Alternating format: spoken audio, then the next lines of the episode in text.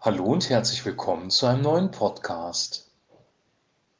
Wir lesen heute aus Apostelgeschichte Kapitel 6, die Verse 1 bis 7.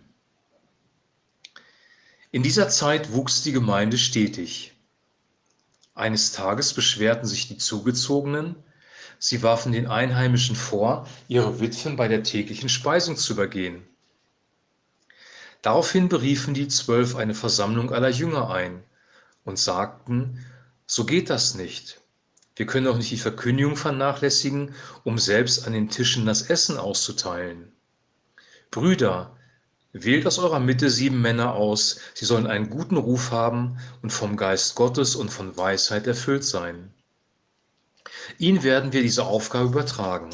Wir dagegen werden uns ganz dem Gebet und der Verkündigung widmen. Der Vorschlag fand die Zustimmung der Versammlung. Sie wählten Stephanus, einen Mann mit festem Glauben und erfüllt vom Heiligen Geist. Außerdem Philippus, Prochorus, Nikanor, Timon, Parmenas und Nikolaus aus Antiochia, der früher zum jüdischen Glauben übergetreten war. Diese sieben ließ man vor die Apostel treten. Die beteten für sie und legten ihnen die Hände auf. Das Wort Gottes breitete sich aus und die Gemeinde in Jerusalem wuchs immer weiter. Sogar von den Priestern nahmen viele den Glauben an. Soweit der heutige Text. In diesem sechsten Kapitel ähm, wird deutlich, dass es sowas wie eine Abendspeisung gab in der, in der ersten Gemeinde, eine Tafel, wenn du so willst, und dass man sich um Witwen, um Waisen, um Bedürftige gekümmert hat und diese auch materiell versorgt hat. Und dann gab es Zugezogene, die nicht direkt aus Jerusalem kamen und die Witwen von den Zugezogenen wurden offensichtlich übersehen. Und dann kam ein bisschen Unruhe auf. Dann haben die Apostel die ganzen Jünger, die ganze Versammlung zusammengerufen und darüber beratschlagt, was jetzt zu tun sei. Und sie haben dann die Entscheidung getroffen, das war eine weise Entscheidung, dass man den Dienst hier in, die, in der Gemeinde im Reich Gottes in zwei Teile aufteilt. Nämlich einmal den Dienst der Apostel, der sich darauf beschränken sollte, ähm, zu beten und das Wort Gottes zu verkündigen. Und offensichtlich scheint Gebet ein sehr, sehr wichtiger Anteil gewesen zu sein in der ersten Gemeinde. Ähm, das können wir wieder für uns heute lernen.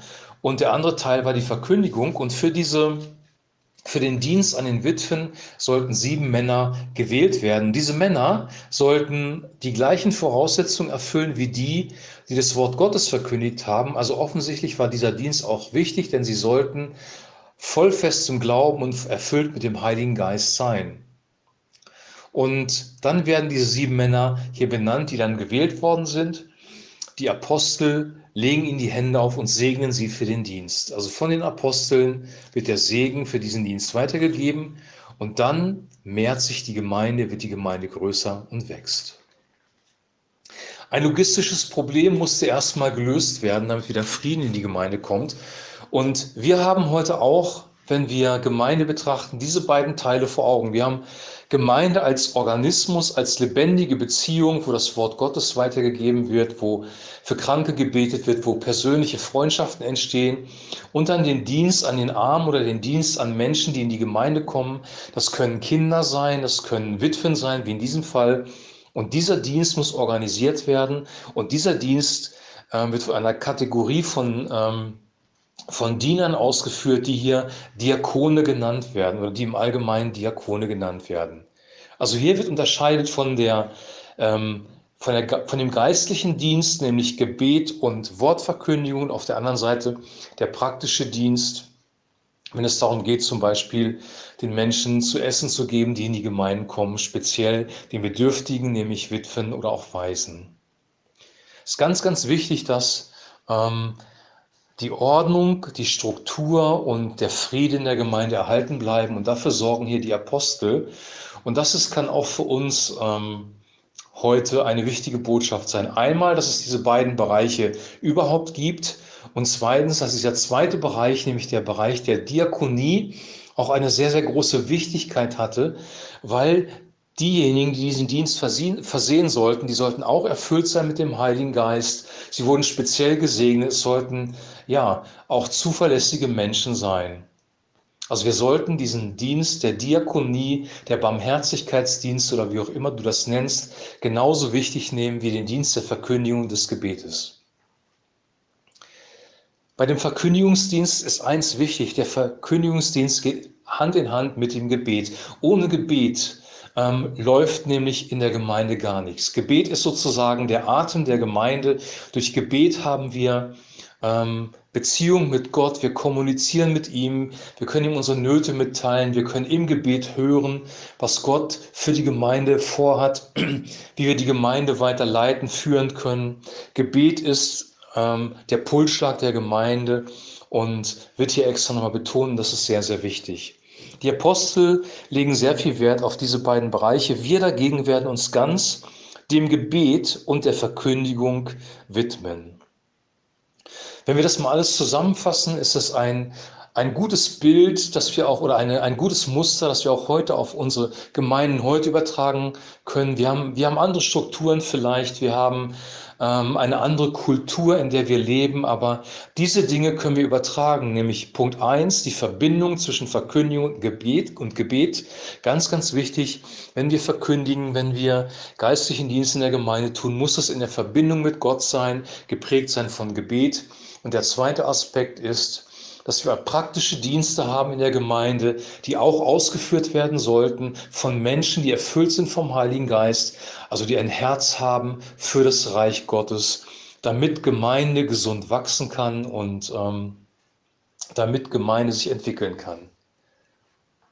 Wir sehen hier, dass hier erstmal sieben Leute ausgewählt werden. Das war offensichtlich erstmal genug, aber später breitet sich die Gemeinde dann weiter aus. Paulus gibt zum Beispiel seinen Mitarbeitern die Anweisung, in jeder Gemeinde Älteste einzusetzen. Dann sind wir in dem Bereich von Gemeindeleitung. Gemeinde geleitet wurde nämlich nicht von einer Person. Es gab keinen kein Priester oder Pastor. Es gab auch kein, also als Amt. Es gab einen Pastor als Dienst, aber nicht als Amt. Es gab auch keine Apostel, die als Einzelpersonen Gemeinde geleitet haben, sondern die Gemeinde wurde von Teams geleitet und die Mitglieder dieser Teams wurden Älteste genannt. Und diese Gruppe, dieses Team war verantwortlich für die Gemeinde und sollte die Gemeinde in eine gesunde Lehre reinbringen und die Gemeinde gesund entwickeln.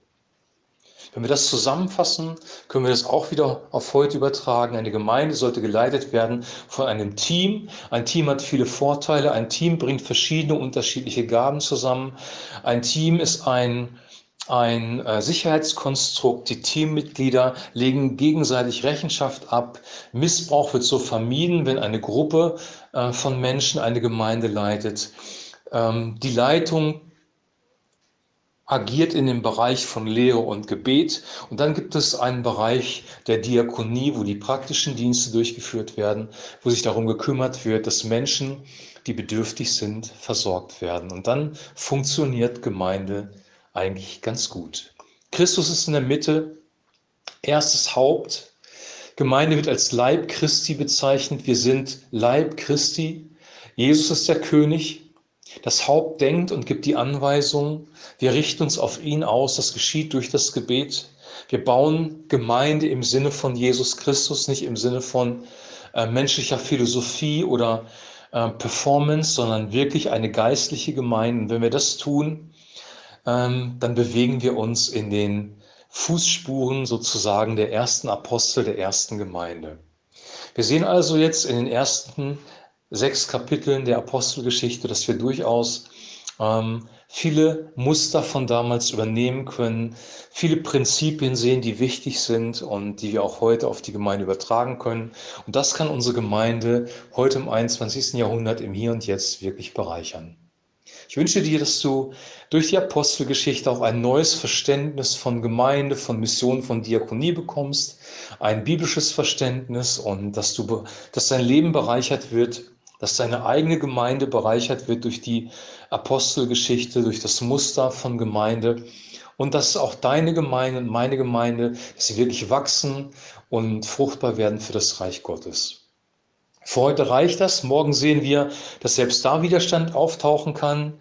Wir werden das anhand von Stephanus sehen, der sogar den Märtyrertod ähm, sterben musste oder sterben durfte, je nachdem, wie man das sieht. Für die war das eine, damals eine sehr, sehr große Ehre für Christus, sein Leben zu geben. Ähm, wir werden da dann morgen drüber sprechen. Für heute reicht das. Ich wünsche dir jetzt einen super gesegneten Tag und hab eine gute Zeit und wir hören uns morgen wieder. Shalom.